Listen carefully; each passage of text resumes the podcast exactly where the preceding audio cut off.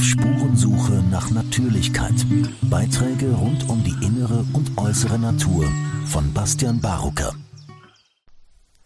Liebe Zuschauer, ich begrüße Sie zu einem Gespräch, welches ich heute führen werde. Und ich habe mir dazu einen besonderen Gast eingeladen. Und dieser Gast ist Bert Egartner. Hallo Bert. Hallo, Servus.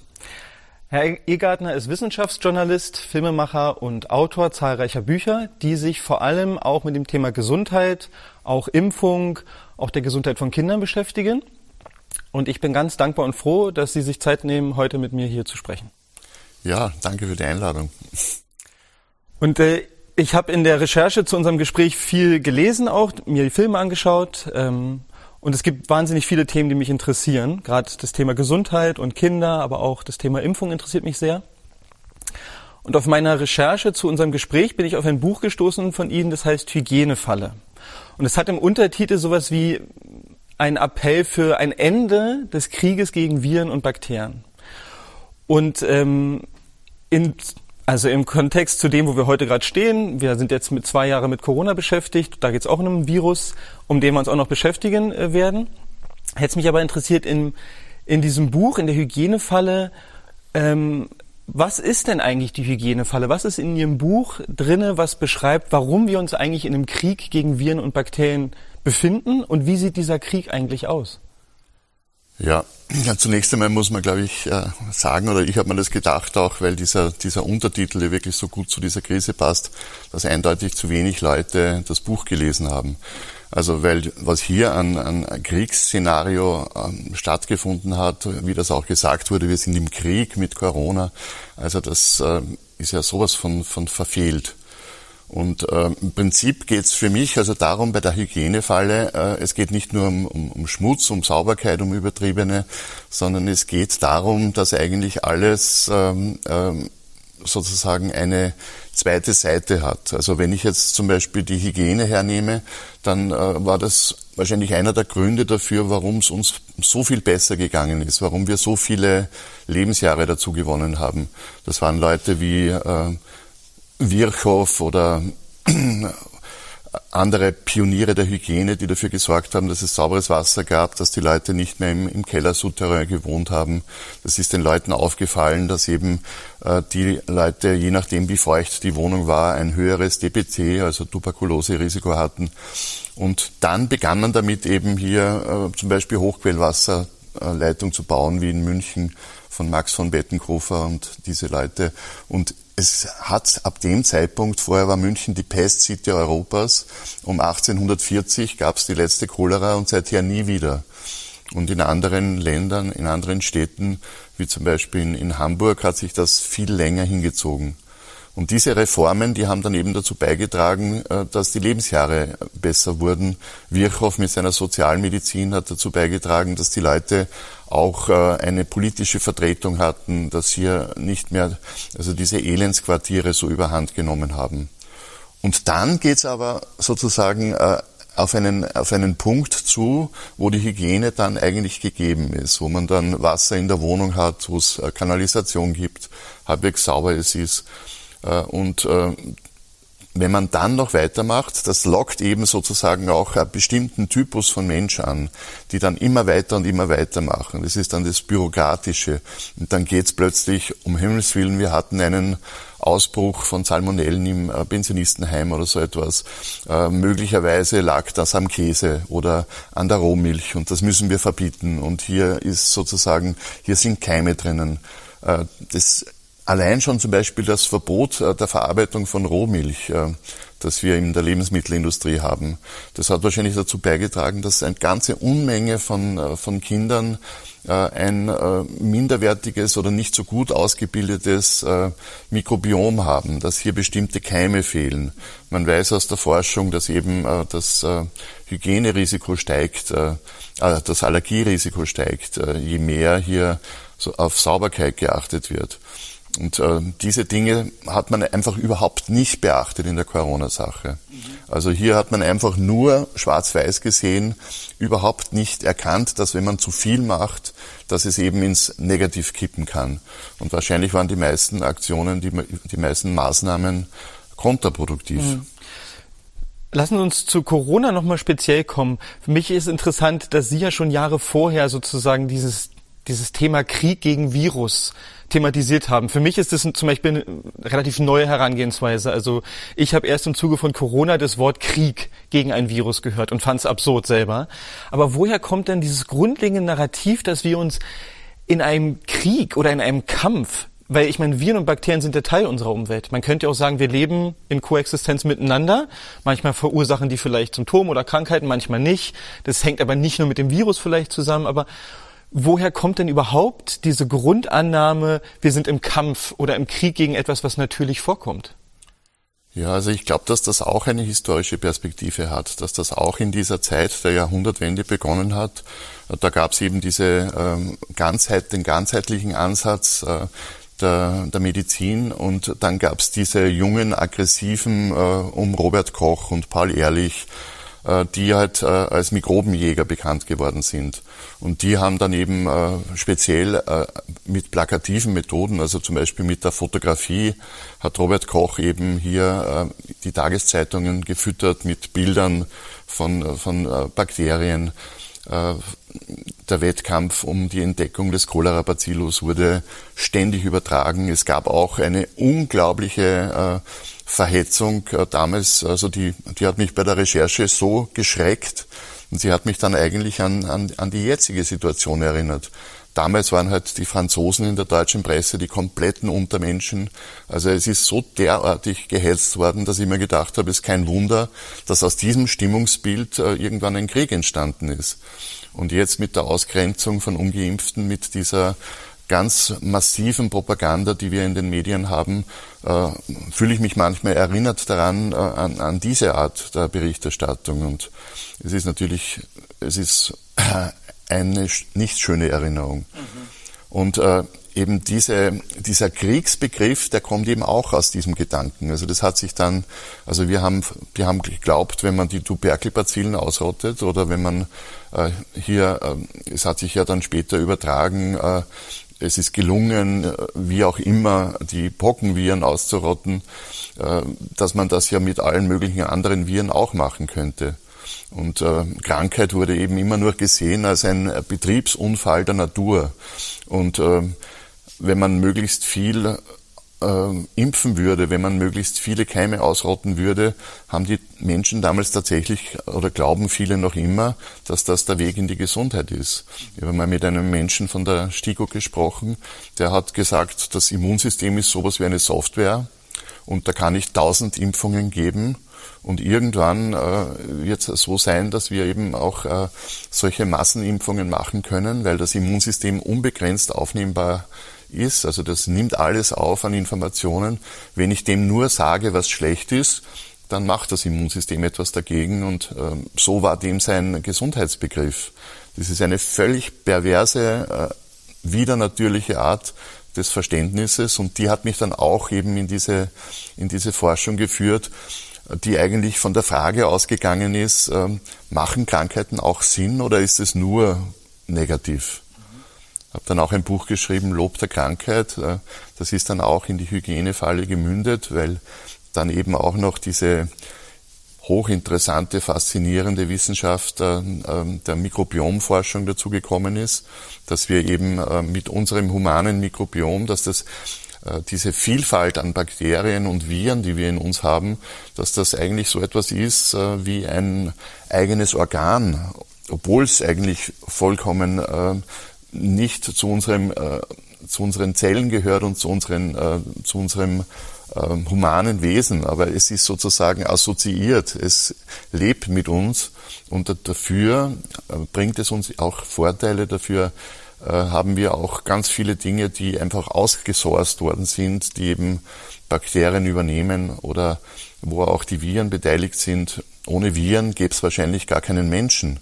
Also erst über diese ständige äh, virale Störung eines normalen Betriebes gab es dann eben auch Abweichungen, Mutationen. Äh, das ist ein Experimentieren, das ist sowas wie der Pfeffer der Evolution. Also man weiß auch, dass sich aus den Viren, dass die dazu beigetragen haben, dass sich so etwas wie der Zellkern bildet. Also das sind hochinteressante Dinge. Also ähm, der, der, der Versuch des Menschen jetzt äh, da Kontrolle auszuüben und zu sagen, na ja, wir wollen jetzt aber mittels unserer Maßnahmen wollen wir Krankheiten ausrotten oder wir wollen das und das äh, tun, wirkt auf mich wie eine Allmachtsfantasie, die, die in was eingreifen will, was ein natürlicher, natürlicher Kreislauf eigentlich ist. Und die, die Konsequenzen, die das hat, sind auch wahrscheinlich meistens sogar unbekannt, wenn ich da so eingreife in dem Maß. Wenn ich jetzt sage, wie dieses Beispiel, wir impfen einfach ganz, ganz viel, ist doch meistens unklar, was sind die Konsequenzen von den Handlungen, die ich da vorantreiben möchte, oder? Ja, das ist so eine, wie du sagst, eine Allmachtsfantasie, das ist so eine Art Blauäugigkeit, äh, ist, entspricht, glaube ich, auch irgendwie so auch diesem Denken von solchen Menschen wie äh, Bill Gates, äh, der halt sein, sein Leben lang irgendwie alles relativ einfach geregelt hat, eins oder null mhm. und, und sich hier seine, seine Softwareprogramme zurechtgestrickt hat und der seit wahrscheinlich 50 Jahren keinen Widerspruch mehr bekommen hat und irgendwie äh, mit der Selbstreflexion nicht so auf der Höhe ist. Also diese Art äh, von Zugang, die entspricht diesem bubenhaften, wir machen alles, was möglich ist. Ja. Wenn wir ausrotten können, rotten wir aus. Wenn wir impfen können, dann impfen wir. Wir haben sozusagen, äh, das Immunsystem ist, ist entdeckt worden als ein, eine Modelliermasse für, für, die, für die aktuelle Medizin. Mhm. Und ähm, wenn was rausgekommen ist, man muss ja da auch einmal schauen, ähm, die Krankheiten, die wir jetzt vorwiegend haben, das sind ja Infektionskrankheiten in der Minderzahl. Wenn man sich anschaut, äh, in den USA beispielsweise sind die gesunden Kinder und Jugendlichen sind schon in der Minderzahl. Mehr als 50 Prozent äh, der amerikanischen äh, Jugendlichen und Kinder haben mindestens eine chronische Krankheit. 33 Prozent haben sogar zwei oder mehr chronische Krankheiten. Das heißt, hier ist etwas zugange, hier spielt sich etwas ab, hier kommt eine unglaubliche Krankheitslast auf die Gesellschaft zu. Und äh, hier geht es eigentlich immer um dasselbe. Es geht eigentlich immer darum, die Ursache ist ein Immunsystem, das aus der Bahn geraten ist, das überaggressiv ist, das unreif ist und das hier Allergien, Autoimmunerkrankungen, äh, Entwicklungsstörungen, Krebs, alle möglichen äh, Dinge verursacht. Mhm. Zum Thema Kinder würde ich gerne nochmal explizit kommen, weil das finde ich hochspannend. Und für mich war jetzt interessant zu lesen, wenn, wenn da dieses Vorwissen schon ist und ähm, über diesen Krieg gegen den Virus und jetzt kommt SARS-CoV-2 aufs, aufs Feld und mich interessiert immer, wie haben Leute das eigentlich erlebt? Und jetzt auch an Sie die Frage, jetzt kommt der Coronavirus, fast vor zwei Jahren jetzt im Prinzip, kommt aufs Feld und wir sind plötzlich im Krieg gegen einen neuen Virus. Wie haben Sie das erlebt? Was waren Ihre ersten Reaktionen? Wie, wie hat sich das für Sie entwickelt in der Beobachtung von außen mit diesem Vorwissen und dem, den Sachen, die Sie das, dazu schon publiziert hatten? Ja, also ich habe mich ja, so wie auch Wolfgang Wodak, äh, intensiv auch mit der Schweinegrippe be äh, beschäftigt. Ich habe vorher schon mit, mit SARS und MERS und äh, mit, äh, mit dem West-Nile-Virus und diesen Dingen mich befasst. Also man hat gesehen, dass speziell äh, durch die Umwandlung der WHO und auch durch diesen Fokus äh, der amerikanischen äh, Seuchenbehörden, also der, speziell der CDC, dass es hier eigentlich, äh, dass versucht wurde, die Virenjagd ins Zentrum zu stellen. Dass hier versucht wurde, ein Bedrohungsszenario auch aufrechtzuerhalten. Also ich kann mich erinnern, äh, war 2001, war ich in den USA kurz nach 9-11, da haben wir einen Film gemacht über diese angeblichen äh, Bioterrorwaffen, über diese Antragsbriefe. Und äh, da habe ich mit der neu geschaffenen Homeland Security mit diesen Menschen gesprochen und was hier an Paranoia unterwegs war und an äh, ja an Begeisterung, ja an an, an Angst äh, schüren. Also da hat es zum Beispiel geheißen, dass diese West-Nil-Viren, die haben ja schon so einen verdächtigen Namen, dass die möglicherweise schon eine Biowaffe sind, die wir hierher geschickt bekommen haben von Saddam Hussein. Und dann sind eben die Hubschrauber über den Central Park geflogen und haben Insekten, Insektizide ausgesprüht, äh, damit eben, äh, oder irgendwelche Desinfektionsmittel. Da sind dann sogar Pferde tot umgefallen. Man weiß nichts. Es hat dann geheißen, das Virus war schuld, aber möglicherweise waren es auch diese, äh, diese Insekten und äh, Schädlingsbekämpfungsmittel, die die Pferde nicht äh, vertragen haben. Also hier wurde ein äh, Szenario aufgebaut, das äh, mir pervers erschienen ist, auch äh, aus, dem, aus der Sicht eben des Zusammenhangs Mensch und Mikrobiom, äh, was Viren für uns tun oder wie das Immunsystem, das ist ja eigentlich unser, unser Schutzengel. Also wenn wir darauf achten, dass wir ein gutes Immunsystem haben, das äh, im Gleichgewicht sich befindet, so ähnlich wie bei einem, äh, in der IT heißt es ja, never touch a running system. Also wenn ich hier beim Immunsystem in ein Gleichgewicht eingreife, muss man immer aufpassen, dass nicht dann plötzlich äh, äh, etwas Schlimmes passiert und äh, dass äh, zum Beispiel auch der, der Drache erwachen kann. Ja? Also dass sich das, der Schutzengel hier wandelt. Und beim Immunsystem kann es eben passieren, wenn ich hier aggressiv dagegen vorgehe, dass plötzlich das Immunsystem der Meinung ist, dass die Bauchspeicheldrüse irgendeinen Fehler hat und auf die Insulinproduktion losgeht oder dass hier die Schilddrüse attackiert wird, dass ich hier ähm, das Immunsystem ist ja ein, ein, ein, denkender, ein denkendes Organ, so wie das Nervensystem. Mhm. Nur, dass ich beim Nervensystem zumindest teilweise mitdenken kann, aktiv. Und äh, beim Immunsystem entscheidet das Immunsystem selbst. Und ich habe mir gedacht, um Himmels Willen, was kommt da auf uns zu? was machen die jetzt? Es ist ja von Anfang an davon gesprochen worden, dass nur Impfungen äh, das Licht am Ende des Tunnels sein können. Und ich habe mir gedacht, diese Leute, diese Entscheider, diese Politiker, die haben alle ein kindliches Bild äh, von der Allmacht der Impfungen. Das ist fast religiös. Äh, dieser Eindruck, der hier besteht. Das ist die, das Wundermittel ohne Nebenwirkungen, aber das wird uns jetzt äh, retten aus dieser fürchterlichen äh, äh, Pandemie. Also das war erschreckend. Mhm. Und wir haben ja jetzt mittlerweile Leute, die, also Stanford-Professoren, die sagen, diese Maßnahmen, besonders Lockdowns und Schulschließungen, waren der größte Fehler in der Gesundheitspolitik aller Zeiten. Weil äh, von Anfang an war ja auch interessant, bis jetzt ist es der Fall, dass sich niemand gefragt hat, was macht's denn mit dem Immunsystem oder mit den Menschen, diese ganzen Maßnahmen. Also es gab immer nur eine Seite. Ganz viel Schutz, ganz viel Maßnahmen und nie die Frage, äh, ist denn die Kosten-Nutzen-Balance, ist die denn gut ausgewählt? Und jetzt sind wir fast zwei Jahre in diesem Geschehen und die Information, die ich habe, ist, dass diese Maßnahmen höchstwahrscheinlich oder manche sagen schon eindeutig, gerade wenn man vielleicht nicht nur auf Deutschland und Österreich guckt, sondern auch auf ärmere Länder, dass diese Maßnahmen äh, mehrheitlich mehr Menschen das Leben gekostet haben, als sie versucht haben zu schützen oder schützen konnten. Ja, also ich denke, dass das unbestritten ist. Also es ist ja von Anfang an eigentlich äh, über sehr kluge Menschen wie Ioannidis und viele andere davor gewarnt worden, dass es hier eben eine Kehrseite gibt, dass es äh, eben auch ähm, ein, eine Überreaktion gibt, äh, die dann ins Gegenteil kippt. Und allein schon, wenn man sich anschaut, was, äh, was hier an, an wirtschaftlichen äh, Schäden passiert ist, was an sozialen Schäden passiert ist, wie die Kinder teilweise Jahre verloren haben, möglicherweise ihre ganze, speziell wenn sie aus, aus ärmerem sozialem Niveau stammen, Milieu stammen, dass sie eben Ausbildungszugänge verloren haben dass ganze Lebenswege sich äh, hier äh, zum Schlechten verändert haben, weil einfach so viel ausgefallen ist, weil in vielen Bereichen dieses Distance Learning nicht möglich war und äh, weil es keine Computer gab oder weil das Internet nicht funktioniert oder weil einfach äh, in dieser Community viel zu viel Ablenkung war oder äh, die Wohnung mit, mit äh, sieben Leuten voll, so dass man sich nicht konzentrieren kann. Also speziell im ärmeren sozialen Milieu war das eine Katastrophe, was hier passiert ist. Aber auch bei anderen. Also ich erlebe es bei meiner Tochter zum Beispiel, die ist Studentin und äh, die ist ungeimpft und äh, also der Weg zur Uni, also da musste man eben, äh, da gab es zwei Lanes, ja, da gab es eine Fast Lane und eine äh, äh, für Ungeimpfte. Sie mussten dann die Ausweise herzeigen. Und die von der schnellen äh, Linie, die haben immer rübergeschimpft äh, zur anderen Linie. Also das war wie ein, ein, ein Walk of Shame, ja. Also es war unerträglich.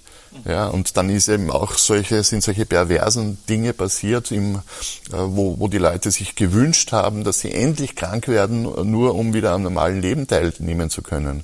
Also was hier, was hier alles abgegangen ist, das war die Perversion von, von Gesundheitspolitik. Mhm.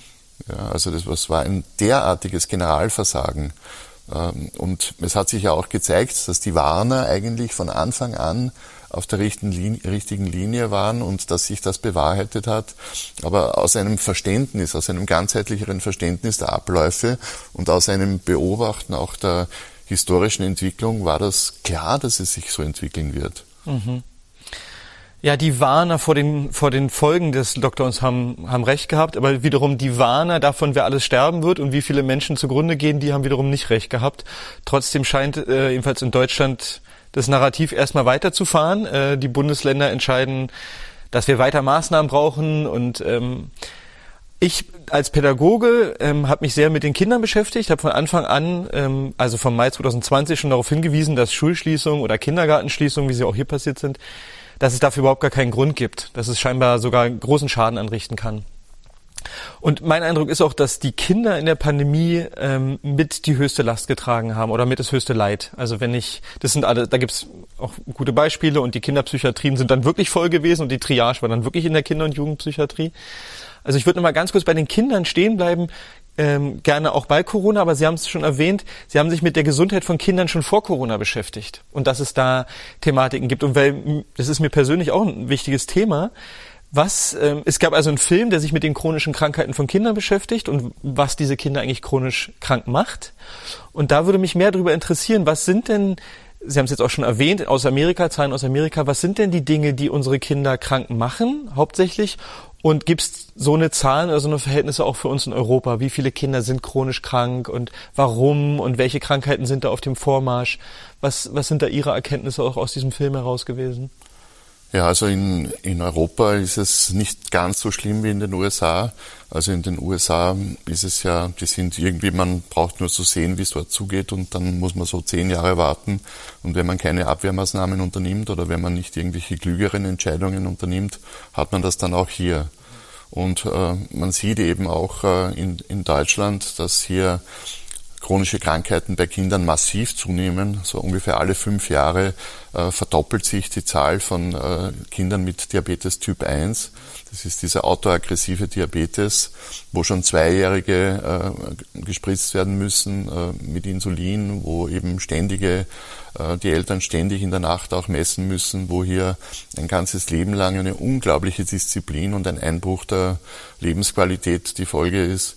Also das sind ähm, ist nur ein Beispiel. Ja. Also ich habe hier, also bei den, bei den Kindern gibt's äh, ein Übermaß eben an, an, an manipulativen Eingriffen ins Gesundheits-, äh, ins Immunsystem. Also die Rolle von Kinderärzten ist hier wirklich äh, zu hinterfragen. Also Kinderarzt ist in vielen Bereichen, also wenn das äh, eben so auf, auf Linie läuft, ja, wenn das äh, die Richtung, äh, der Weg des geringsten Widerstands und des geringsten Risikos für den Arzt ist, ja, dann ist das eine, ein, ein Beruf, der eigentlich äh, gefährlich ist. Ja. Also weil hier der Großteil der Eingriffe unnötig ist, weil die Kinder zu 99 Prozent selbst gesund werden. Es ginge darum, eben diese Selbstheilung zu fördern die Eltern zu beraten, auch soziale Hilfe zu geben, dort Anruf, äh, man, man muss erreichbar sein, weil die, kind, die Eltern dann um zwei Uhr nachts, äh, damit die nicht in die Notaufnahme fahren mit 120 kmh, völlig verzweifelt. Also man muss hier einfach äh, Hilfe geben, Beratung geben. Ähm, was passiert ist, oft das Gegenteil. Also die Kinderärzte äh, nehmen selbst für sich den, ähm, also es wird es ist noch nie ein Arzt hat noch nie Probleme bekommen, weil er äh, zu viel Antibiotika verschrieben hat. Noch nie Probleme bekommen, weil er gesagt hat, ja, das kann man auch noch impfen und das auch noch und das auch noch und am besten alles zusammen am selben Tag. Hat noch nie jemand Probleme bekommen.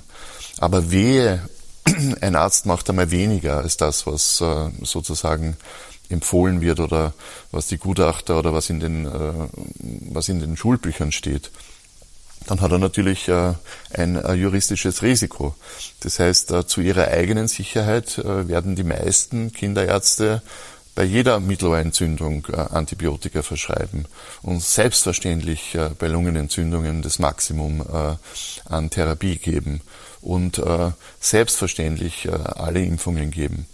Nur wenn man sich jetzt einmal anschaut, wie sich diese, also man hat, man redet immer davon, man muss irgendwie die Antibiotikagaben reduzieren, aber niemand unterstützt die Ärzte in diesem, äh, in diesem Gewissenskonflikt, ja. Also es gibt wirklich nur die Ärzte, die, die eine extreme Zivilcourage haben, die trauen sich dann meistens auch nur bei Patienten, die sie besser kennen und wo sie ein gewisses Zutrauen haben, zu sagen, das machen wir jetzt ohne Antibiotika oder diese Impfung ist vielleicht doch nicht äh, das Optimum oder wir warten einmal, äh, bis das Kind einmal ein Jahr alt ist, bevor wir mit diesen Eingriffen beginnen. Die brauchen dann schon ein äh, wirkliches Selbstbewusstsein und auch ein Mut, um, um so etwas zu tun. Und das ist, glaube ich, einer der Gründe, warum wir in diese Richtung abgetrieben sind. Es gibt ja ganz viele Studien, die zeigen, je mehr Antibiotika ein Kind bekommt, desto höher ist später das Asthmarisiko, desto höher ist das Allergierisiko. Man weiß, dass das Immunsystem, wenn es nicht kompetent ist und wenn es nicht äh, sich ausbreiten konnte, auch über Infekte Erfahrungen sammelt, wenn, dass es dann eine höhere Neigung hat äh, das, äh, zur Autoimmunität dass man, je aggressiver man das Immunsystem macht, das Immunsystem natürlich aggressiver wird. Und ich sage jetzt nicht, dass alle diese Probleme von, von diesen beiden äh, Dingen stammen, aber man hat hier einfach nicht den Mut von Seiten der Gesundheitspolitik, hier die Kinder zu schützen und den, den Ärzten das Rückgrat äh, zu stärken. Mhm. Also hier gibt es ein riesiges Problem. Und diese Entwicklung äh, der Eingriffe ins Immunsystem führt eben auch zu einer Epidemie von Krankheiten, die mit einem gestörten Immunsystem zu tun haben. Und gibt es noch Punkte, die mit der Lebensführung zu tun haben? Also wenn ich mich jetzt als Vater höre, okay, unsere Kinder werden immer kranker, chronisch kranker, was sind denn die Hauptursachen dafür, dass chronische Krankheiten steigen? Außer den Punkten, die jetzt benannt wurden, also Übertherapie oder vielleicht Therapien an Orten, wo sie gar nicht notwendig wären. Gibt es noch andere Faktoren, die wichtig sind? Ja, also also alles, alles, was einen gesunden Lebensstil, was die Bewegung, was die Ernährung äh, unterstützt, äh, ist natürlich sinnvoll. Ja? Aber es, es beginnt schon bei dem, beim Turnunterricht oder bei, dem, bei, bei der Bewegung in den Schulen. Die ist ja oft ich weiß nicht, speziell in Corona-Zeiten war ja das ein, ein Trauerspiel. Mhm. Ja, genau. Also Sportunterricht wurde verboten, aber Matheunterricht war in Ordnung. Äh, und jeder, jeder Lehrer oder jeder vielleicht Mensch mit gesundem Menschenverstand dachte sich, warum ist das verboten, was Gesundheit fördert? Freunde von mir sind äh, eben Turnsportlehrer. Die haben gesagt, es war unerträglich, die Kinder zu sehen, wo sie dann teilweise auch Masken tragen mussten während dem äh, Unterricht also da bricht einem das Herz. Ja. Also das ist so derartig äh, wieder natürlich. Ähm, und dann, also eine weitere Sache ist eben auch diese, dieser, dieser Hang eben zur vermehrten Sterilität. Also dieses, die Kinder nicht mehr rauslassen. Also es weiß nicht, es, es hat sich doch irgendwie das Putzen durchgesetzt. Es hat sich doch diese übertriebene Sauberkeit durchgesetzt. Ähm, es ist nicht so angesehen und oft hat man auch irgendwie natürlich nicht die geeignete, das geeignete Lebensumfeld. Wenn draußen überall die Straßen sind, wo die Autos durchbrechen, dann habe ich nicht das Vertrauen, dass ich die Kinder auch rauslasse. Aber Kinder brauchen eben, äh, eben auch Wildnis und brauchen äh, in Österreich sagt man Akstetten, ja, etwas, wo man äh, nicht unter Aufsicht ist, wo man mit, wo man etwas entdecken kann, wo man mit äh, seinesgleichen Abenteuer erleben kann.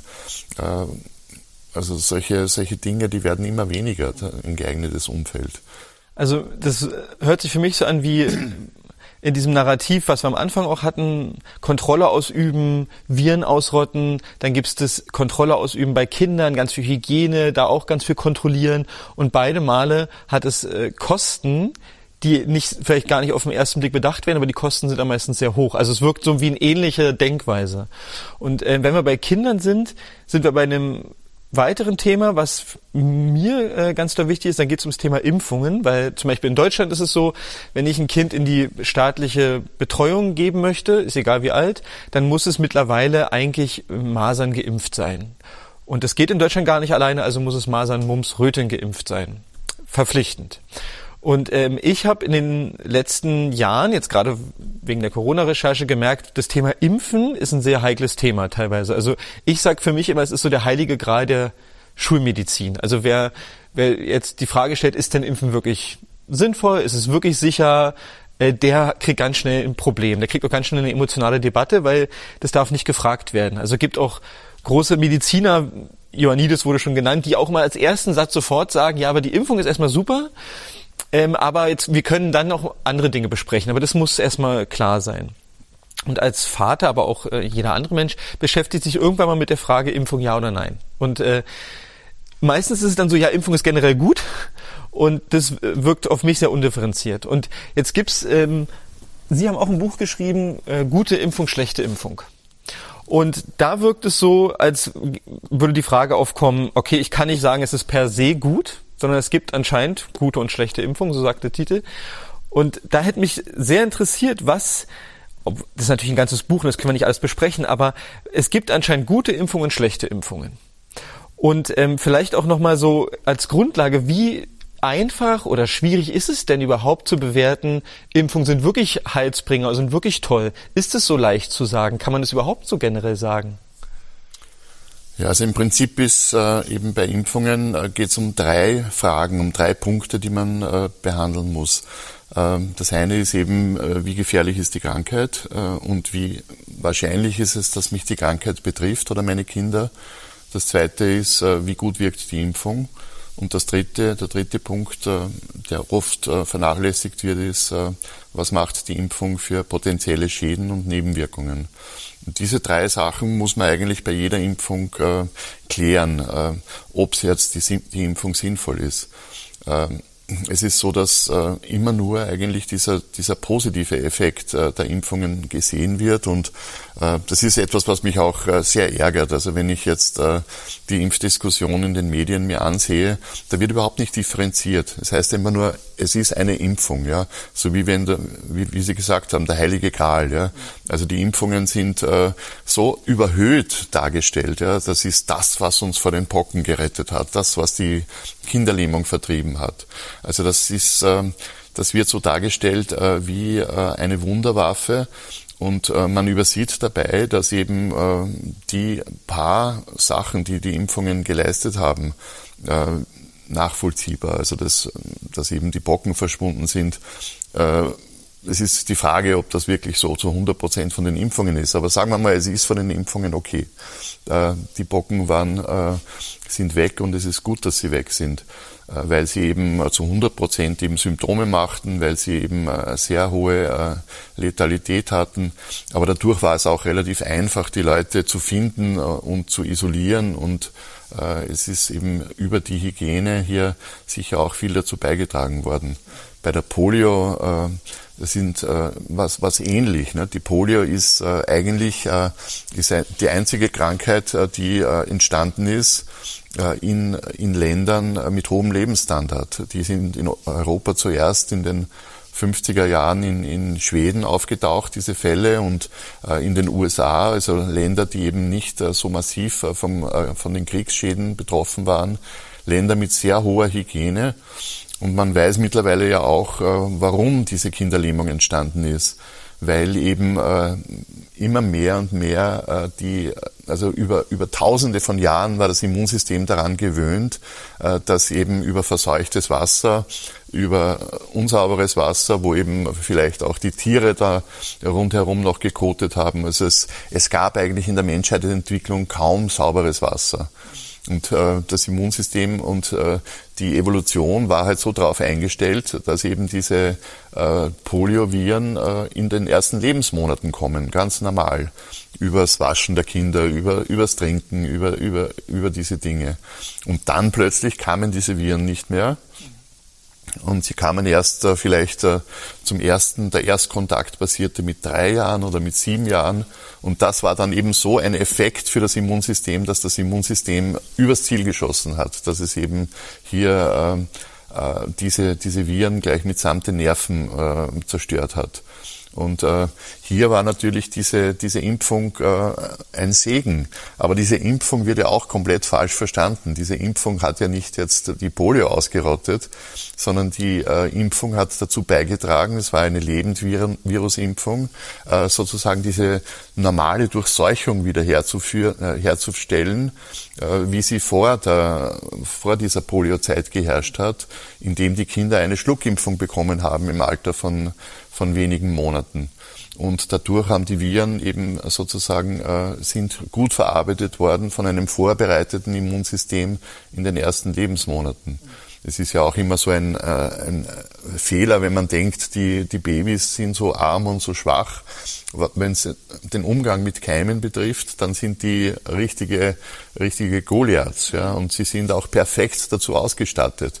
Die Kinder suchen ja alle Keime und Viren und diese Kontakte, weil sie zum Beispiel auch äh, die am besten äh, ausgestattete Thymusdrüse haben, weil die eben äh, als, als, als Baby schon voll äh, entwickelt ist und sich dann aber im Lauf der Jugend äh, zurückbildet und dann eigentlich ganz verschwindet. Wenn da die Natur, die Evolution annimmt, dass jetzt alle Keimkontakte gemacht sind, weil damals hat es ja noch keinen Fernverkehr gegeben. Also man hat angenommen, was man bis zum 18. Lebensjahr nicht äh, kennenlernt, das gibt's nicht. Ja. Und insofern war die Thymusdrüse dann äh, unnötig und hat sich, ist verfettet und hat ihre Funktion verloren. Also von dem her ist es so, dass äh, die Kinder eigentlich perfekt dazu ausgestattet sind, äh, Umgang zu machen äh, mit Keimen.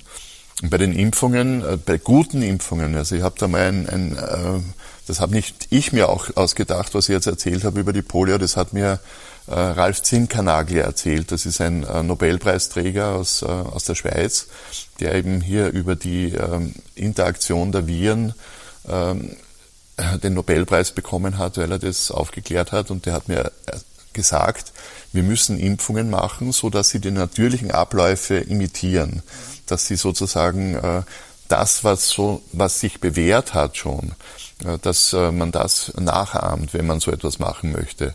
Und in dem Sinn, also Impfungen, die nahe an die natürliche Infektionsweise herankommen, das sind auch Impfungen, die keinen Schock verursachen, die das Immunsystem nicht äh, äh unnötig aggressiv machen. Und äh, diese, äh, diese Impfungen habe ich eben als die guten bezeichnet, weil sie eben auch nur einmal gegeben werden müssen. Und wenn die Immunreaktion abläuft, dann ist das, äh, ist das passiert und ist geschehen. Und äh, bei Masern, Mumps, Röteln, das sind auch Lebendimpfungen. Die haben eben den Vorteil, dass keine Zusatzstoffe drinnen sind, äh, wie zum Beispiel Aluminium oder es war auch nie Quecksilber drinnen oder Formaldehyd, weil so etwas kann man nur eben bei Totimpfstoffen verwenden und anwenden, weil sonst die lebenden Viren abgetötet werden würden. Also von dem her äh, haben die den Vorteil, dass sie eben äh, weitgehend äh, ohne diese toxischen Zusätze sind. Aber es gibt natürlich bei Masern und Mumps-Röteln äh, Fragen der Impfstoffsicherheit, äh, die ungeklärt sind. Oder es ist auch nicht verständlich, warum drei Viren gleichzeitig äh, gespritzt werden, wo der äh, natürliche Infektionsweg die äh, Schleimhäute sind und die Atemwege. Also von dem her wäre es natürlich notwendig, Einzelimpfungen anzubieten, Inhalationsimpfungen, und äh, in diese Richtung hier die natürlichen Infektionswege zu äh, imitieren. Und wenn ich dann auf die andere Seite komme, also wenn ich zu den schlechten Impfungen komme, das sind dann Impfungen, die überhaupt noch nichts geleistet haben in der Geschichte. Die, also beispielsweise eben äh, äh die ähm, äh, Impfungen, die Diphtherie, Tetanus, also auch viele berühmte berühmte Impfungen äh, sogar, also bei Tetanus, äh, wo man weiß, beispielsweise bei Diphtherie, dass die wahrscheinlich gar nie gewirkt hat, ja, dass die davon profitiert haben, dass sich die äh, Hygiene verbessert hat. Es gibt zum Beispiel diese äh, bei der Diphtherieimpfung ist es besonders originell, dass wir äh, uns vor, äh, vor Toxinen fürchten, vor Giften fürchten. Äh, weil eben äh, im Ersten Weltkrieg in dieser frühen Zeit eben die, äh, hat man die Diphtherie genannt, den Würgeengel der Kinder. Also da sind so ganz arge Halsentzündungen entstanden, wo die Kinder dann teilweise erstickt sind. Und diese Toxine, die das ausgelöst haben, die sind in den derzeitigen Bakterien, Diphtheriebakterien gar nicht mehr drinnen. Ja, also die, wir impfen gegen etwas, das es gar nicht mehr gibt. Und man hat dann auch eben festgestellt, dass die, ähm, dass diese Diphtheriebakterien sich diese, äh, diese Genabschnitte holen in, in einer Phase von extremem Stress, ähm, wenn eben zum Beispiel Hunger herrscht oder extreme psychische Ausnahmezustände, dann sind die Kinder eben äh, diphterieempfänglich. Und das hat man auch gesehen bei Soldaten im Krieg, also die unterernährt waren, die im Schützengräben gelegen sind, die haben dann plötzlich Diphtherie bekommen, weil eben in solchen Ausnahmezuständen sich die Bakterien äh, diese Gene holen und diese Gene einbauen und dann diese Toxine erzeugen. Aber ohne solche bürgerkriegsähnlichen oder kriegsähnlichen äh, Katastrophenzustände gibt es diese Möglichkeit gar nicht, dass man äh, diese Toxine erzeugt. Also hier gibt es viele Dinge, die man einfach lernen muss. Wir impfen Diphtherie seit 100 Jahren. Aber diese Dinge überlegt man sich nicht. Bei Tetanus genau dasselbe. Ja. Tetanus, äh, also das ist, war schon in der Recherche so spannend, hier diese, diese Kriegsberichte teilweise zu lesen und diese, äh, diese Legende, die da um die, um die Tetanus entstanden ist. Also das war, also das waren traumatisierte äh, Kriegsärzte, die das auf den äh, Universitäten gelehrt haben, die tatsächlich noch Menschen, Soldaten gesehen haben, die sich so durchgebeugt haben und elend stundenlang geschrien haben, äh, weil eben dieser Wundstarkrampf äh, so fürchterlich ist. Und das ist denen natürlich hängen geblieben und war natürlich unglaublich auch beeindruckend. Ja. Und das haben die auf den Universitäten erzählt und das ist bis heute noch äh, hält sich das. Und äh, teilweise ist es auch so, äh, dass also die Ärzte dann äh, diese Dinge erzählen. Fast jeder erzählt, ja, ich habe einen fürchterlichen äh, Tetanusfall mal erlebt. Wenn man dann nachfragt, dann äh, kommt man dann drauf, dass sich die oft auch nur auf die Erzählungen von einem alten Professor der, in der Ausbildung äh, äh, erinnern können. Also hier ist vieles, was eigentlich sich angehängt hat an dieses Image vom, vom Impfen und äh, das eigentlich nur dann profitiert hat von anderen Dingen, großteils eben von, von der besseren Hygiene, von den besseren Lebensumständen. Mhm. Und bei den Impfungen, das haben wir jetzt auch schon angesprochen, gibt es ja auch die Impfungen, in denen Adjuvanzen heißt es oder Adjuvanzen drin, drin sind, also Wirkstoffe oder Wirkverstärker oder Zusatzstoffe. Und äh, Sie sind ja gerade hier mhm. auch bei uns auf einer kleinen ähm, Tournee durch Deutschland und zeigen einen neuen Film unter die Haut. Da geht es um Aluminium in Impfungen und was dieses bewirkt. Und Aluminium ist ja nur eins von diesen Stoffen, wenn ich richtig informiert bin, die da drin sein können, nicht in allen Impfungen. Aber ähm, vielleicht auch aus Interesse, was, äh, was kann denn Aluminium, Aluminium, was in Impfungen ist und in den Körper gespritzt wird, was kann denn das hervorrufen? Was kann es denn machen? Und äh, wie ist da so die, die Forschungslage? Wird es überhaupt erforscht? Ist es angenehm, das zu erforschen? Wird es vielleicht, ist es vielleicht gar nicht gern gesehen, sich zu fragen, was macht Aluminium eigentlich im Körper? Ja, Aluminium ist ein gutes Beispiel für diesen neuen Zeitgeist, der in der Wissenschaft herrscht. Also vor ungefähr 20 Jahren, als ich begonnen habe, mich mit dem Thema zu beschäftigen, gab es eben um die 50 bis 100 äh, wissenschaftliche Einrichtungen, wo eben auch durchaus kritisch äh, Aluminiumforschung betrieben wurde. Eines der bekanntesten war zum Beispiel an der Universität von Kiel in, England äh, beim Christopher Exley, und äh, da gab es auch alle zwei Jahre ein internationales äh, Meeting von Wissenschaftlern, die dann über die verschiedenen Aspekte gesprochen haben des Einsatzes von Aluminium. Das wird in der Landwirtschaft genauso verwendet wie zur Trinkwasserreinigung. Äh, das wird in Kos Kosmetikprodukten eingesetzt, bei Deos beispielsweise. Also ich habe da dazu den Film Die Akte Aluminium gemacht damals, der eben großes äh, Aufsehen erregt hat, aber speziell im Kosmetikbereich im, äh, wo dann die alufreien Deos den Markt erobert haben. Aber im, beim Impfen, da wird es deswegen verwendet, also ähm, weil es eben äh, eine also um das noch abzuschließen mit dem Exley. Ja. Exley ist jetzt mittlerweile rausgeschmissen, das Institut ist aufgelöst. Es gibt fast keine Institute mehr, wo eben äh, äh, Aluminiumforschung im kritischen Sinne betrieben wird, weil es einfach Kampagnen gegeben hat, die diese Leute äh, vom Förderungstopf abgeschnitten hat, sie als äh, als Lunatics irgendwie, äh, als Impfgegner denunziert hat, als Verschwörungstheoretiker. Also bei Exley war es zum Beispiel äh, eine Arbeit, äh, wo äh, Gehirne verstorbener Autisten analysiert wurden auf äh, Aluminiumrückstände.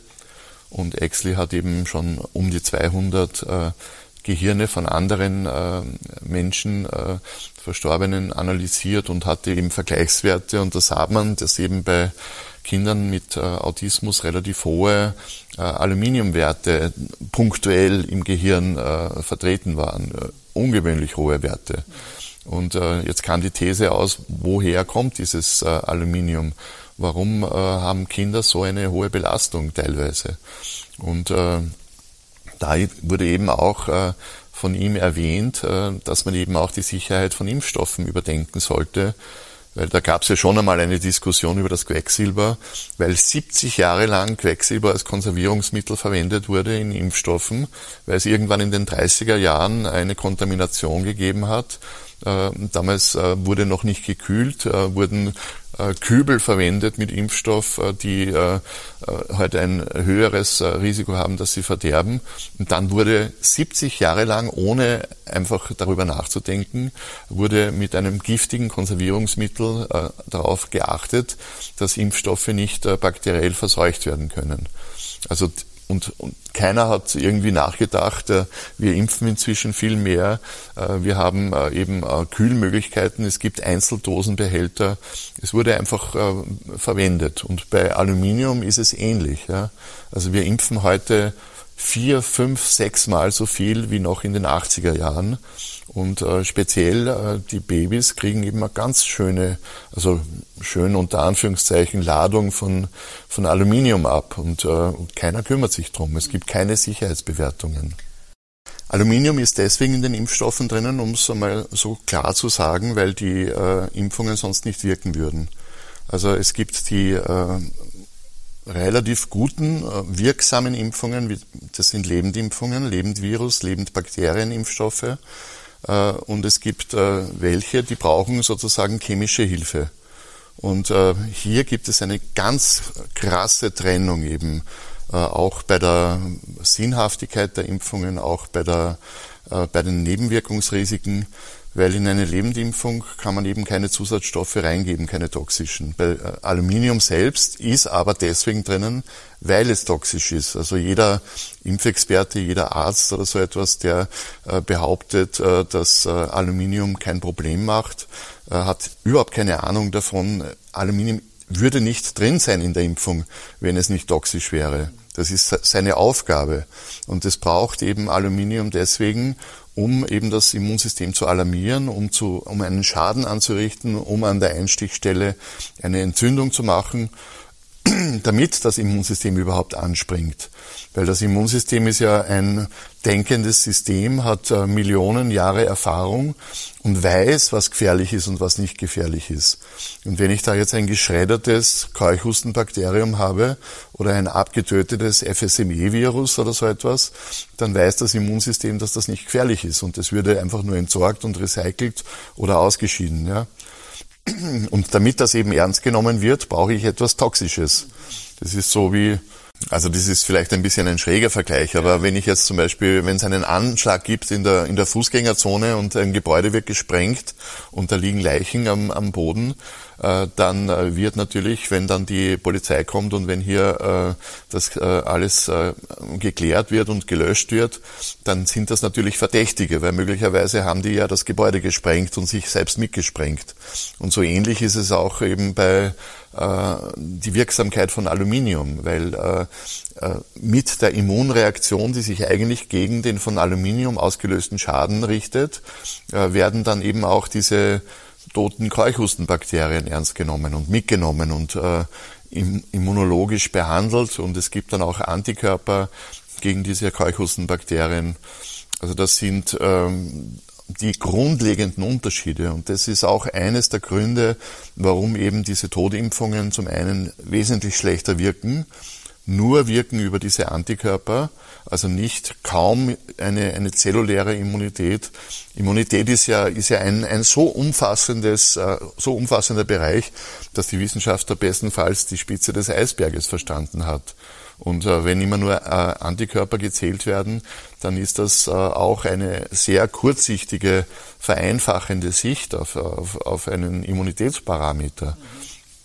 Und äh, wie, wie seltsam das äh, gehandhabt wird, äh, hat man ja auch gesehen äh, jetzt in der, in der Corona-Krise, weil eben äh, nur, äh, weil jetzt plötzlich die Antikörper nicht zählen, ja, die bei den bisherigen Impfstoffen immer als, als Gradmesser dafür gewertet wurden, äh, dass die Impfung wirkt, weil die meisten Impfstoffe sind ja nicht zugelassen worden, indem man geschaut hat, äh, ich impfe jetzt einmal 100.000 äh, gegen Diphtherie und dann 100.000 nicht und dann schaue ich, ob hier mehr Diphtherie entsteht als hier.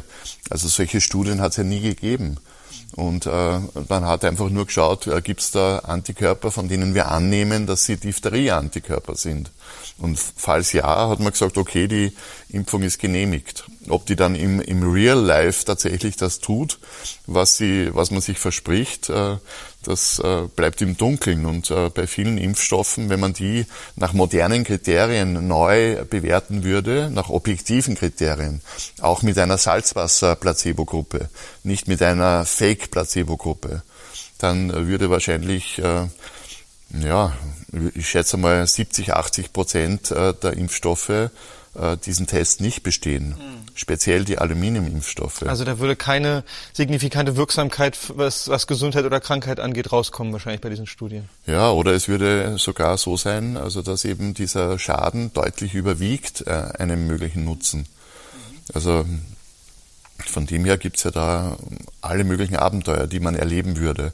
Also drum ist ja auch dieses Thema Impfstoffe, weiß nicht, also ich habe auch den Eindruck, äh, dass, ähm, also das ist sowas wie ein heiliger Gral, darüber haben wir ja schon gesprochen. Das ist so ein, fast ein religiöser Glaube. Und es ist gleichzeitig auch ein Magnet äh, für Menschen, die, äh, also so erscheint es mir.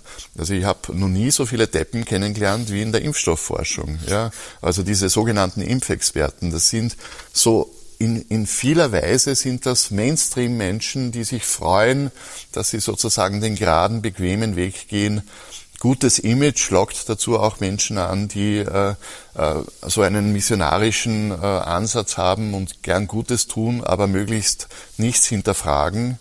Also die überhaupt, äh, also allein schon die Sache, äh, der Vorwurf, den man öfter hört, du glaubst nicht an die Wissenschaft. Das ist ja völlig absurd.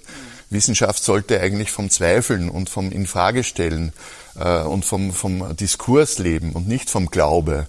Ja, aber es ist, es ist diese Art von, von äh, perversen Wissensstandsverständnis, das uns auch in diese Sackgasse geführt hat, in der wir jetzt sind. Und es gibt weit und breit niemand, der sich trauen würde, das in Frage zu stellen oder hier mal eine sozusagen eine Neubewertung äh, in Gang zu setzen. Mhm.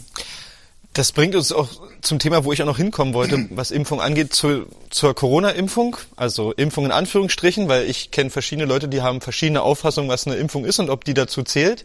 Aber wir können mal sagen, dass es eine Corona-Impfung ist. Ähm, und jetzt haben wir, ich glaube, anderthalb Jahre Impfkampagne vielleicht hinter uns. Ich bin mir jetzt mit den Zahlen nicht ganz so sicher. Und es wurde uns von Anfang an ja erzählt, die Impfung ist ganz sicher und ganz wirksam, 97 Prozent, 99 Prozent. Wenige Menschen haben wahrscheinlich sich mal die Studien angeguckt, die dazu geführt haben, dass diese Zahlen im Raum stehen. Und ähm, ich würde gerne mal kurz noch mit Ihnen jetzt nach anderthalb Jahren darüber reden, was, was hat uns die Impfung gebracht oder nicht, was kann man überhaupt sagen. Was ich noch dazu sagen wollte, was ganz interessant ist, ähm, der Begriff von Immunität oder Herdenimmunität wurde im Laufe sozusagen der Corona-Zeit auch, hat sich verändert. Also wir haben ja eine Veränderung des Pandemiebegriffs schon vor vielen Jahren. Ähm, und wir haben auch eine Veränderung des äh, Herdenimmunitätsbegriffs.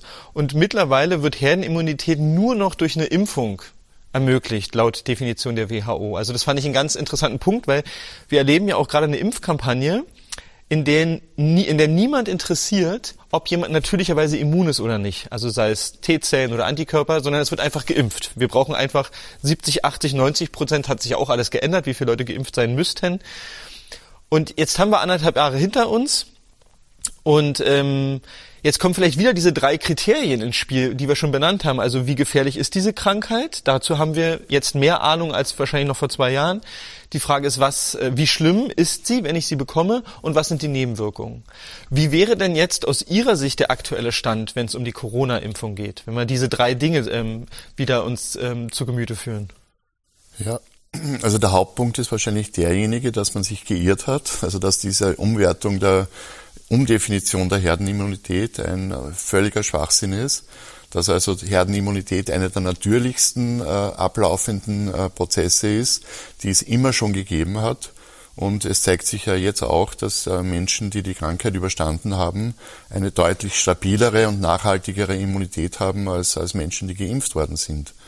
Also die Impfung selbst ist wahrscheinlich, also kann man jetzt sagen, der größte Fehlschlag. Also es hat noch nie eine Impfung gegeben, die so miserabel wirkt. Es hat noch nie eine Impfung gegeben, wo die äh, Geimpften eine, ein wesentlich höheres Risiko haben, dass sie sich infizieren.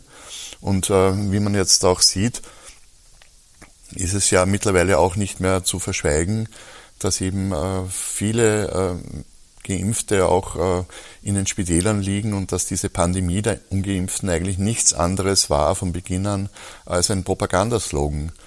Also ich habe noch nie erlebt in, der, in meiner Journalistenkarriere, dass man von öffentlicher Seite so äh, belogen und so ausgetrickst und so mit äh, selektiven Informationen oder Falschinformationen versorgt wird. Also das hat es ähm, noch, also in Einzelfällen hat es das immer wieder gegeben, aber sozusagen als Ganzes, ja, dass man diese Zahlen nicht glauben kann, die das Robert Koch Institut veröffentlicht, dass man hier äh, äh beim Paul-Ehrlich-Institut sich an den Kopf greift, äh, wenn die äh, irgendwelche wissenschaftlichen äh, Dinge verlautbaren. Zum Beispiel, wenn sie sagen, es gibt keine Übersterblichkeit, weil äh, sie haben jetzt genau nachgesehen, äh, im Zeitraum nach der Impfung hätten eigentlich eine Million Menschen sterben müssen, statistisch gesehen, aber es sind nur 2000 Todesfälle gemeldet worden. Und daraus leiten die ab, dass es keine Übersterblichkeit gibt. Ja?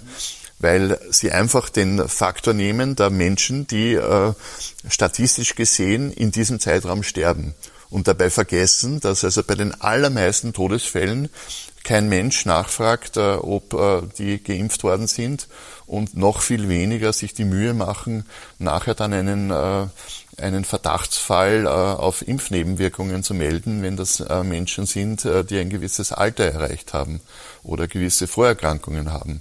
Also hier gibt es so eine selektive Wahrnehmung, die unglaublich ist. Und äh, Robert, äh, das Paul-Ehrlich-Institut ist sich nicht einmal eine, äh, also so etwas zu veröffentlichen, da gehört schon so eine Kuspe dazu. Das sind ja Wissenschaftler. Was ja? ist Kuspe? Äh, eine Frechheit, ah, ja. ja. Mhm. eine bösartige Frechheit. Mhm. Ja. Weil natürlich äh, mit so etwas äh, werde ich niemals irgendwelche Nebenwirkungen finden, wenn ich, äh, wenn man weiß, dass eben äh, das Melde, die Meldewahrscheinlichkeit äh, ungefähr bei 1% liegt oder 5% bestenfalls und die Dunkelziffer deutlich über 95% ist von Dingen, die nicht gemeldet werden.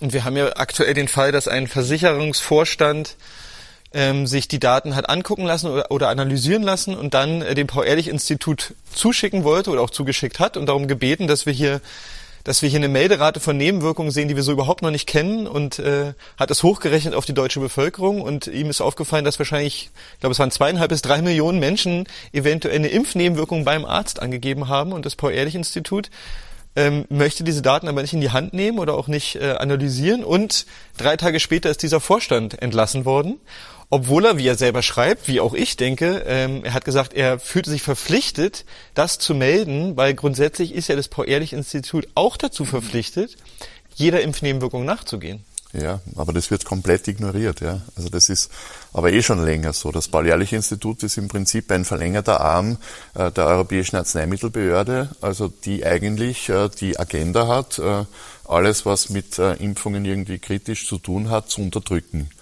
Also das war schon zu der Zeit, wo Klaus Hartmann noch beim Paul-Ehrlich-Institut gearbeitet hat, ein Arzt, äh, der eben hier äh, zuständig war für die Schadensabwicklungen. Das war in den Nullerjahren, also Beginn der Nullerjahre, und der dann äh, auch gekündigt hat, öffentlich im Protest gegangen ist, weil er gesagt hat, sie sind einfach immer nur von ihren Chefs und von der, von der EMA zum Stillschweigen verurteilt worden. Also das Paul-Ehrlich-Institut ist im Prinzip so eine, äh, weiß nicht, so ein, ein Pseudo-Institut, ja, wo alles Mögliche gemacht wird, aber sicher nicht äh, kritisch äh, die Gesundheit der Bevölkerung äh, geschützt wird äh, äh vor möglichen äh, Impfgefahren.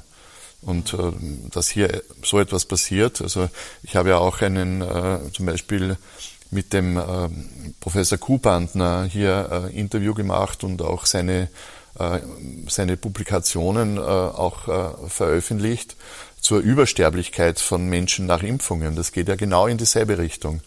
Und hier ist eine Schmutzkübelkampagne losgetreten worden unter Duldung des Paul-Ehrlich-Instituts. Paul-Ehrlich-Institut hat auch sich nie gemeldet. Also Professor Kuhbandner hat ja seine Berechnungen über die Übersterblichkeit nach den Impfkampagnen zuerst an die Behörden geschickt. Das war noch vor Weihnachten.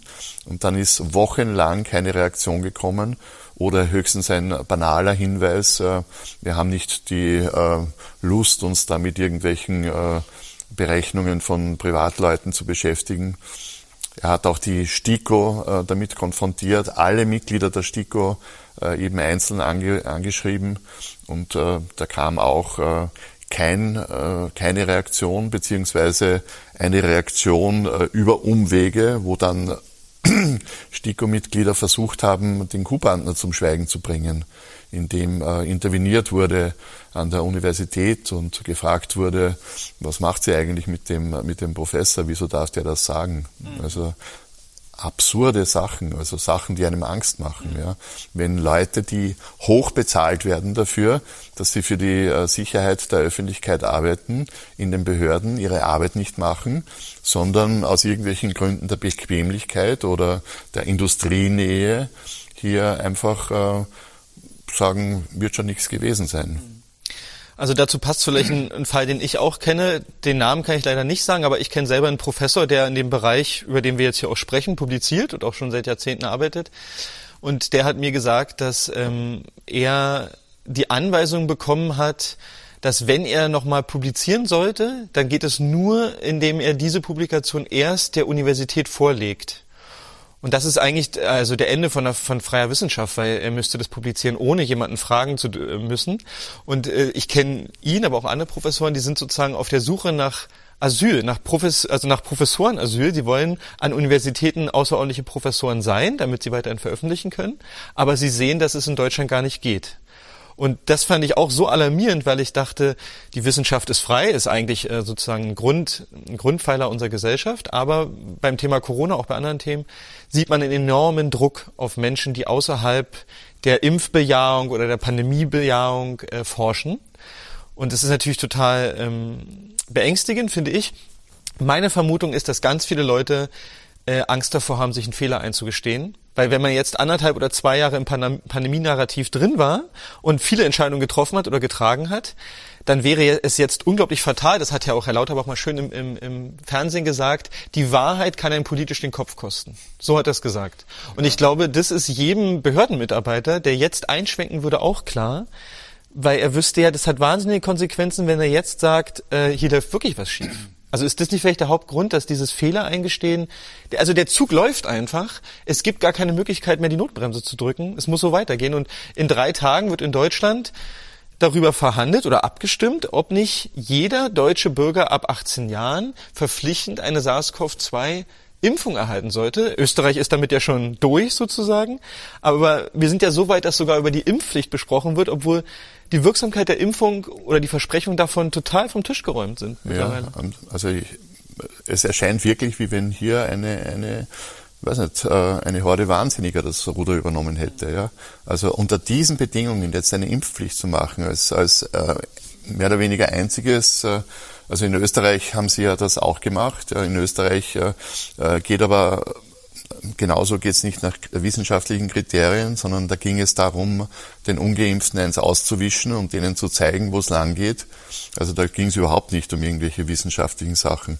Dann haben sie äh, die Wahlen verloren, äh, die in der letzten Zeit stattgefunden haben und eine sogenannte, also die MFG, das heißt Menschenfreiheit, Grundrechte, ist eine äh, maßnahmenkritische, äh, impfkritische Partei, die sich gegründet hat.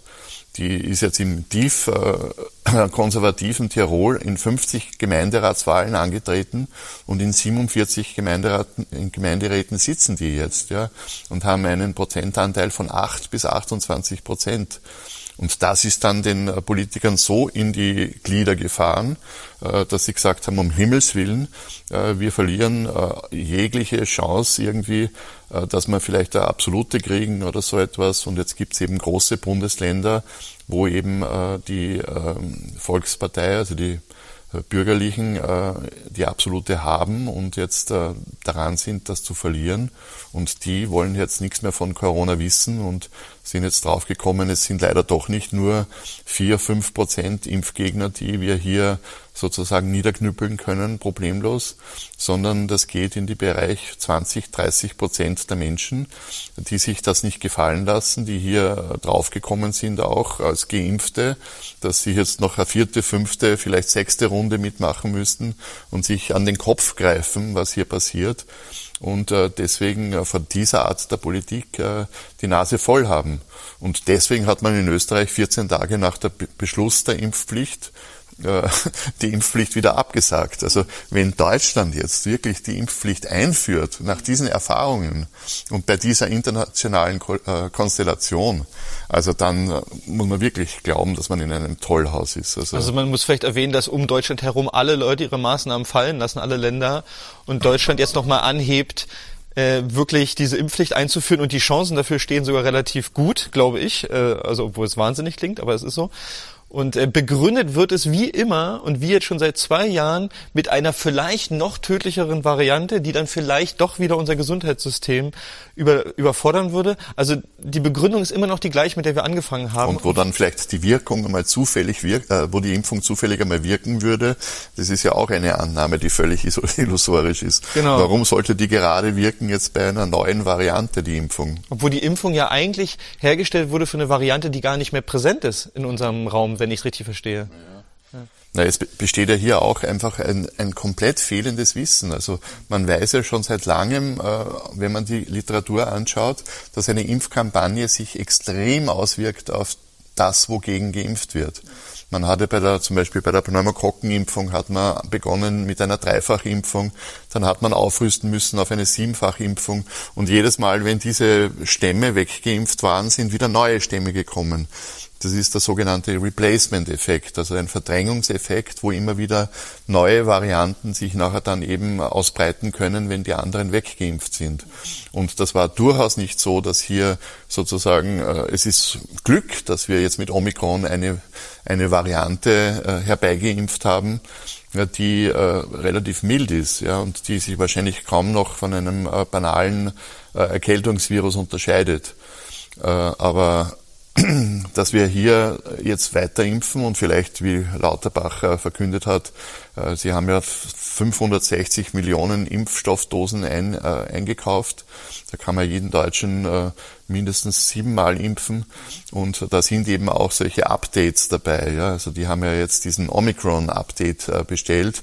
Und da wird wahrscheinlich dann wieder die äh, Angstmache losgehen und man wird mit äh, Feuereifer im, im Sommer irgendwann oder im, im Spätfrühling äh, gegen Omikron impfen mit dem Effekt, dass man dann vielleicht Omikron wegimpft. Ja? Und dann hat man vielleicht wirklich nachher diese vielbeschworene äh, Variante, die dann ernsthafter ist und, und, und wirklich gefährlich sein könnte. Ja?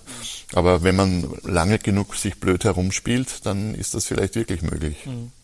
Und vielleicht nur noch mal so zum Abschluss zur Corona-Impfung. Diese neue Technik, diese mRNA-Technik, ich, was ich mitbekommen habe, ist, dass es auch darum gehen könnte, und kann mit dieser neuen Technik andere Krankheiten zu bekämpfen. Es geht ja immer ums Bekämpfen. Also das sozusagen, es gab ja keine mRNA-Impfstoff für Menschen, der zugelassen war. Der ist ja auch nur bedingt zugelassen. Aber es ist wie so ein Einfallstor, dass diese Technik sich auf dem Markt ausbreiten kann und dann irgendwann eine mRNA-Impfung gegen Krebs kommen kann. Also es ist ja ein weiter zu denkendes Szenario. Wir, wir bleiben wahrscheinlich nicht bei Corona, sondern es wird dahin gehen, dass immer mehr Krankheiten mit dieser neuen Technik ähm, ja, behandelt oder bekämpft werden sollen. Ist das auch eine Einschätzung, die Sie teilen? Ja, auf jeden Fall. Also es ist der eigentliche Grund, warum das mit so einem Druck äh, über die Welt gekommen ist, äh, liegt ja darin, dass in der Messenger-RNA-Technik sich eine Revolution im, im, in der Pharmaindustrie verbirgt. Es ist ja zum ersten Mal, äh, dass eben eine, äh, dass eine äh, eine Impfung sozusagen dafür konzipiert ist, dass äh, die eigentliche Impfung der eigentliche Impfstoff im Menschen erzeugt wird. Ja? Also das ist ja, muss man vorstellen, das ist äh, der Moderna-Chef hat damit angegeben, dass er innerhalb von zehn Tagen die, dass sie die Impfung äh, äh, fertig gehabt haben. Das ist so etwas Flottes, das hat fast mehr mit, mit äh, dem Schreiben von Softwareprogrammen zu tun, als mit der Herstellung von Impfungen. Und früher wurden eben Impfstoffe aufwendig in irgendwelchen Fermentoren hergestellt. Das musste dann gesäubert werden, mussten die äh, getrennt werden, mussten behandelt werden. Und dann wurde dem Menschen äh, ein Impfstoff gespritzt. Und das Immunsystem hat sich mit dem Impfstoff beschäftigt und daraus eine Immunität erzeugt, im positiven Fall. So zumindest die Theorie. Nicht? Aber es wurde sozusagen der Impfstoff indiziert. Und was macht man jetzt? Jetzt ist in einer so einer äh, Impfstoffdosis von Pfizer zum Beispiel, äh, drei Milliliter, das sind äh, Abermillionen, manche sprechen sogar von Milliarden, die genaue Zahl ist nicht bekannt gegeben worden, ähm, diese, diese Nanopartikel enthalten, diese Fettnanopartikel. Und eines dieser Fettnanopartikel enthält äh, um die drei bis sieben von den Messenger-RNA-Fäden. Das heißt, hier habe ich ein unglaubliches Potenzial, körpereigene Zellen zu treffen. Also er kann eine Milliarde körpereigene Zellen treffen und die beginnen damit, Spike-Proteine zu produzieren. Und äh, dann gebe ich sozusagen eine Milliarde von äh, meinen Körperzellen zum Abschuss frei für die Produktion des Impfstoffes. Weil das Immunsystem greift diese Zellen natürlich an, weil es nicht möchte, dass eben die Zellen äh, Spike-Proteine oder irgendwelche anderen Dinge produzieren, die nichts zur Gesundheit beitragen. Also das ist, das haben auch viele in dieser Bildlichkeit auch, glaube ich, noch nicht verstanden, mhm. dass ich eben hier als, als, als, als Erfüllungsgehilfe der, der Impfstoffhersteller eingesetzt werde zur Impfstoffherstellung und sozusagen meinen eigenen Körper, einen Teil meines eigenen Körpers dafür opfere. Mhm. Und deswegen gibt es ja auch diese seltsame Anzahl von Nebenwirkungen, die einmal hier auftauchen, einmal hier auftauchen, einmal äh, gibt es eine, äh, eine Blutgerinnungsstörung, eine Gefäßverstopfung, dann gibt es eine Herzmuskelentzündung. Das kommt immer darauf an, wo es diesen Impfstoff hintreibt. Man weiß ja aus diesen ähm, aus diesen geleakten äh, Pfizer-Studien, äh, wo eben die tatsächlich einmal äh, Tierversuche auch gemacht haben, wie sich der Impfstoff verteilt, dass bereits nach einer Stunde kaum noch äh, Impfstoff oder weniger als die Hälfte Impfstoff an der Einstichstelle ist und sich das verteilt im Körper. Also der wurde radioaktiv markiert. Man hat dann gesehen, der geht in die Leber, der geht in die Eierstöcke, in die Hoden, der geht sogar ins Gehirn, der geht in alle Bereiche und, und fängt dort an, Spike-Proteine zu produzieren. Und das Immunsystem macht eine Gegenreaktion. Und wenn du das Pech hast, dass eben hier eine, äh, zum Beispiel eine Vene getroffen wurde und ein Teil des Impfstoffs, ein großer Teil Richtung Herz äh, fließt, dann äh, hast du eben das äh, Problem, dass du dann eine Myokarditis hast als 25-jähriger äh, junger Mensch ja, und hast eine unglaubliche Einbuße deiner Lebensqualität. Also ich habe da Menschen kennengelernt, äh, die Sportstudenten, die, wenn sie in den ersten Stock gehen, rasten müssen, damit sie die genug Energie haben für den zweiten Stock, äh, wenn sie die Treppe raufgehen. Also da gibt's unglaubliche Dinge, also auch äh, Phänomene, äh, die kaum irgendwie greifbar sind. Also Leute, die sagen, ich kann, äh, ich habe äh, Empfindungsstörungen, ich habe im ganzen Körper so schlafe Lähmungen, es treten Krämpfe auf, es, es passiert irgendwas in meinem Körper, so dass ich nicht mehr weiß, was läuft hier ab. Und diese Dinge, die kann man irgendwie ja gar nicht so richtig nachvollziehen, auch von Seiten der Impfstoffentwickler. Die haben ja sowieso keine Risiken übernommen. Die ganzen Risiken trägt ja der Geimpfte. Und äh, also das ist, äh, das ist ein Spektakel, ein fürchterliches, das sich hier abspielt. Also ein riesengroßes Experiment. Ja, es ist der miserabelste Impfstoff aller Zeiten, ja. der jemals auf die Leute losgelassen wurde. Und so einen als, äh, als Zwangsimpfung verabreichen zu wollen, muss man geisteskrank sein. Also wir haben jetzt uns eine Weile unterhalten über doch eher besorgniserregende Dinge, die mit Gesundheit zu tun haben. Und es ging auch viel darum, es ging um die Corona-Impfung, um die Nebenwirkungen von Aluminium, Ähm, und es ist ein Themenkomplex, der ist sicherlich auch, der wiegt schwer und mit dem gilt sich auch zu befassen.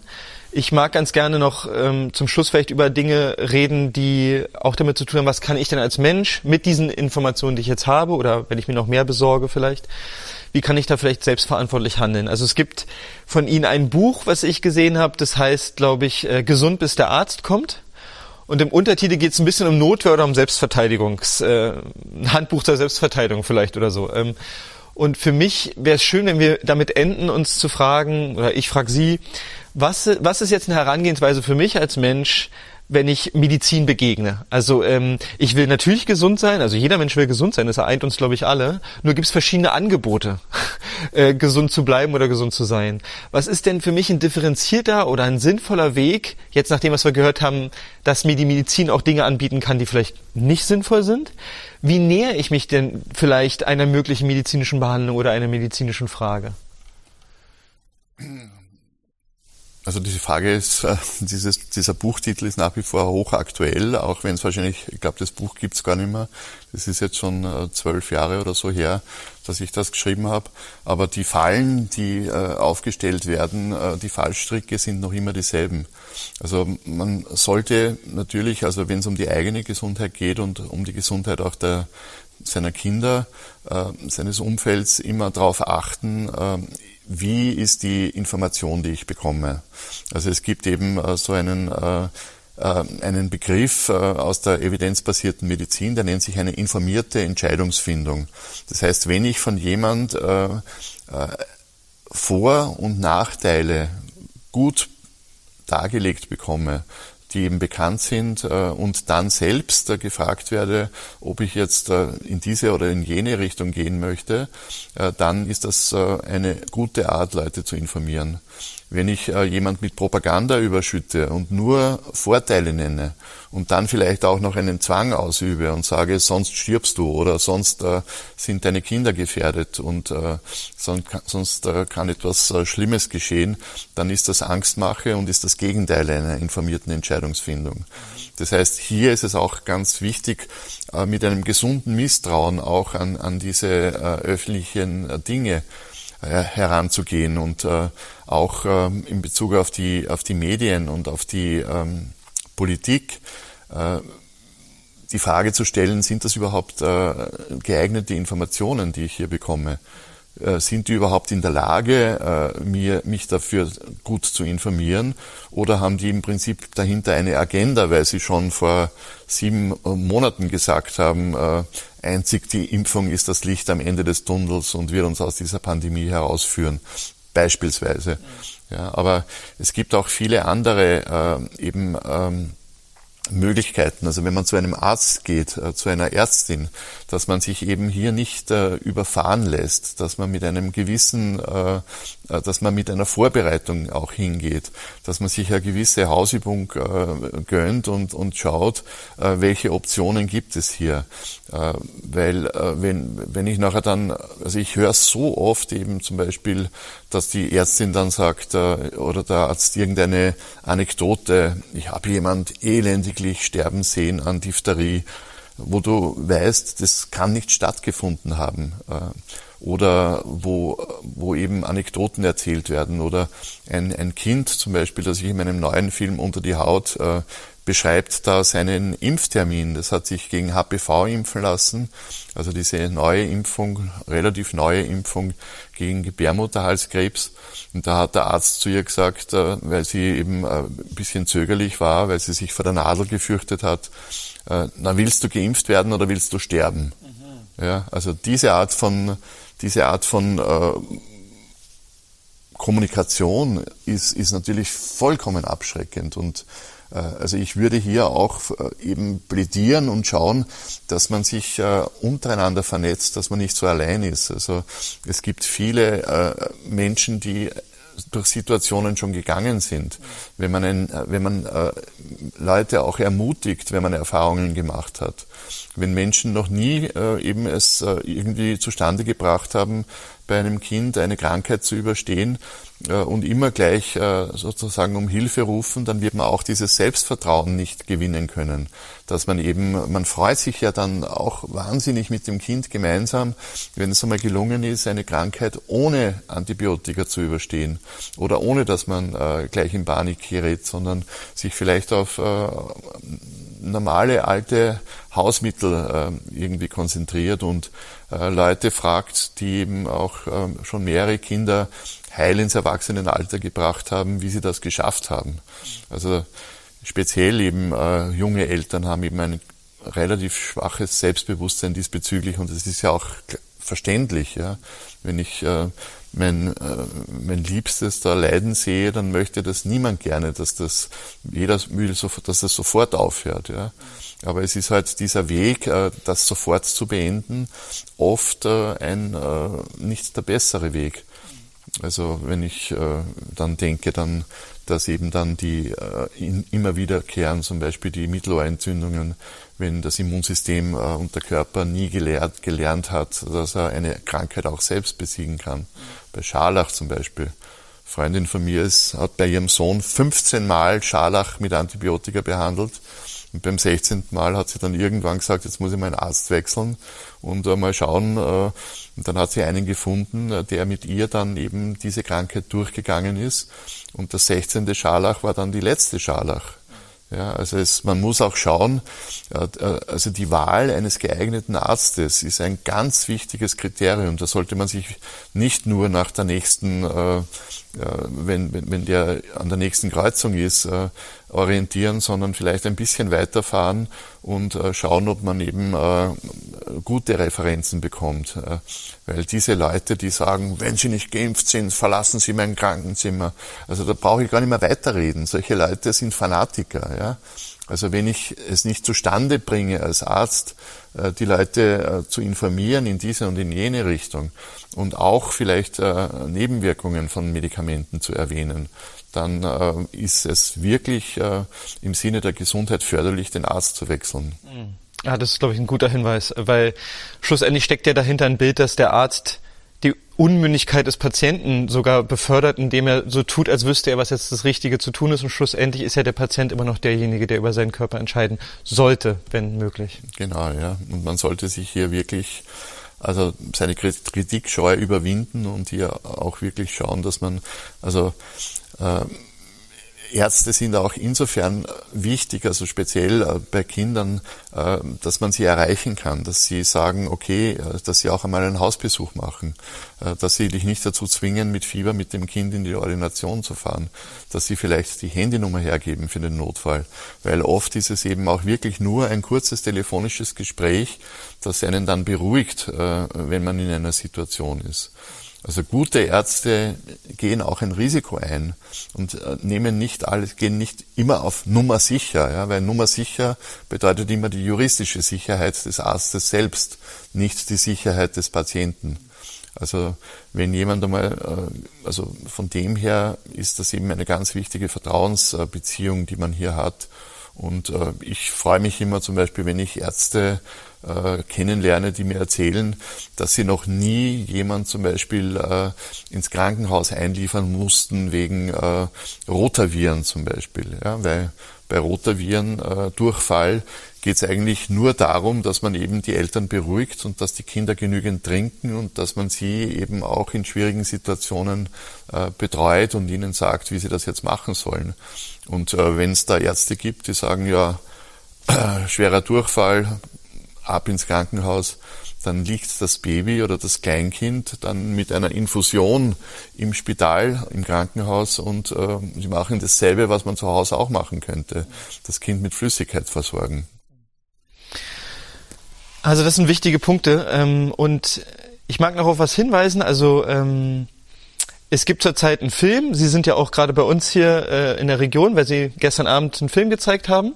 Und vielleicht wäre es schön, wenn Menschen, die noch mehr jetzt über das Thema Impfung, aber auch Aluminium erfahren wollen nach unserem Gespräch, dass Sie noch mal ganz kurz beschreiben, was für einen neuen Film haben Sie gerade, was wird da gezeigt, worum geht es da ungefähr in zwei, drei Sätzen und vielleicht auch, wie kann man den finden, diesen Film? Ja, also der Film ist äh, für mich der, das eigenartigste Filmprojekt, das ich jemals gehabt habe. Also äh, das kann man sich vielleicht vorstellen, in Zeiten wie diesen einen impfkritischen Film äh, zu produzieren, äh, das ist schwierig. Ja. Es hat schon begonnen damit, dass wir äh, eben fünfmal abgeblitzt sind von den Jurys, die den, von der Filmförderung, dass wir keine TV-Sender bekommen haben, wo man eben den Film zeigen konnte. Und äh, es gab dann doch ein mutiges, schönes, großes Kino in Österreich, wo eben die Premiere stattfinden sollte. Das wäre gewesen Anfang November 2021. Und äh, wer sich vielleicht äh, erinnert, das war die Zeit, äh, wo eben äh, wieder die komplette Corona-Hysterie in Österreich losgegangen ist. Und äh, eben eine Woche vorher hat mich dann der Chef des Kinos angerufen und gesagt, also wenn wir unter diesen Bedingungen einen impfkritischen Film zeigen, kommen wir in Teufels Küche und riskieren unser eigenes Kino. Ja, also es ist eigenartig, so einen, so einen äh, Film äh, sozusagen unter die Leute zu bringen, äh, wo, bei, unter diesem Umfeld. Ja? Also darum habe ich mich jetzt entschlossen, dass wir also eine, eine so eine Art äh, Kellerkinotour machen, wo wir eben den Film dann zeigen, äh, einer Gruppe von Menschen, die hier bereit und interessiert sind, sich das anzusehen und äh, weil die öffentlichen Kinos sich nicht drüber hinwegtrauen. Wir haben den Film vorgestern gezeigt bei, in einem Fliesengeschäft, also wo eben die Schaufenster äh, verdunkelt wurden und wir auf Campingstühlen äh, gesessen sind und 50 Leute sich den Film angeschaut haben und dann drüber diskutiert haben. Also der Film heißt Unter die Haut und man kann sich über den Film interessieren auf Unter die Haut zusammengeschrieben online und man kann auch, äh, wenn man Interesse daran hat an dem Thema Impfungen und was macht Aluminium in Impfstoffen, äh, eben äh, bei mir anfragen auf meiner Webseite bertegartner.com sind alle Kontaktdaten und man kann auch solche Dinge selbst organisieren, wenn man einen Verein hat oder eine Räumlichkeit hat oder einen geräumigen Keller hat. Also alles, was man braucht, ist eine weiße Wand und dann kann man eben hier den Film zeigen. Ja, also ähm, ich würde mich freuen, wenn das Leute tun, weil ich finde es einen sehr wichtigen Film und finde auch die Bücher und die anderen Filme, die auf der Webseite zu sehen sind, sehr bedeutsam. Ich bedanke mich für das Gespräch und für die Zeit, die Sie sich genommen haben, auch dass Sie hier bei uns im hohen Norden vorbeigekommen sind. Und ähm, ja, würde mir hoffen, dass mehr Leute einfach in dieses Thema einsteigen und sich die Informationen besorgen, die sie brauchen, damit sie informierte Gesundheitsentscheidungen treffen können in ihrem Leben. Herzlichen Dank, es war eine sehr schöne, ein schönes Gespräch. Danke für die Einladung.